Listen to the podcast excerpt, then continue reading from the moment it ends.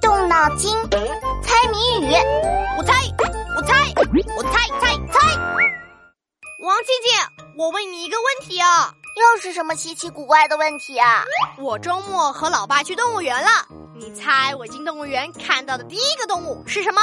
动物园里那么多动物，我怎么知道你看到的第一个动物是什么呀？你看你，好久不玩脑筋急转弯，脑子都生锈了。啊，原来是要考我脑筋急转弯呀！那我知道了，那你快说答案呗。你第一个看到的就是动物园门口的售票员。啊，果然被你答对了。那我再考你第二个问题，你猜我进动物园看到的第二个动物是什么？不是脑筋急转弯，考真的。哎，闹闹，不带这么出题的，我又不是千里眼，哪里会知道你看到了什么？嘿，那我就出个谜语给你猜呗。这种动物大腿粗粗像柱子，耳朵大大像扇子，鼻子长长可以卷，门牙尖尖露在外。粗粗的腿，大大的招风耳，尖尖的牙齿。娜娜，你是在说自己吗？哎，王静静，你的眼睛该拿去维修店里修理修理了。我这么帅，在你眼里怎么那么奇怪啊？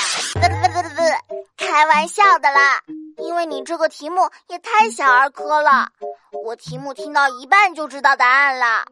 哦，你有这么厉害？那你说答案是什么呀？你想想啊，像柱子一样粗的腿，像扇子一样的大耳朵，长长的鼻子，尖尖的长牙，这么明显，谜底就是大象啊！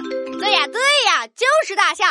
我观察了好久的大象，它们总是很悠闲的走路，都不跑不跳的。书上说，大象是不会跳的呢。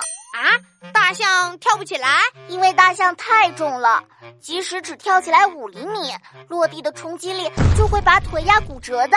哦天哪，骨折那还是不要跳了。而且大象也不会奔跑，因为奔跑需要有全身离地的时候，但是大象永远都不会四只脚离地。所以大象就是不会跑，不会跳，顶多快步走。原来是这样，当一只象可真好，不会每天都被老爸叫去跑步跳绳，好轻松啊！你这个懒惰虫！同学们，别走开，翻开我的谜语小本本，考考你：身子轻如燕，飞在天地间，不怕相隔远，也能把话传。打一动物，把你的答案写在留言区哦。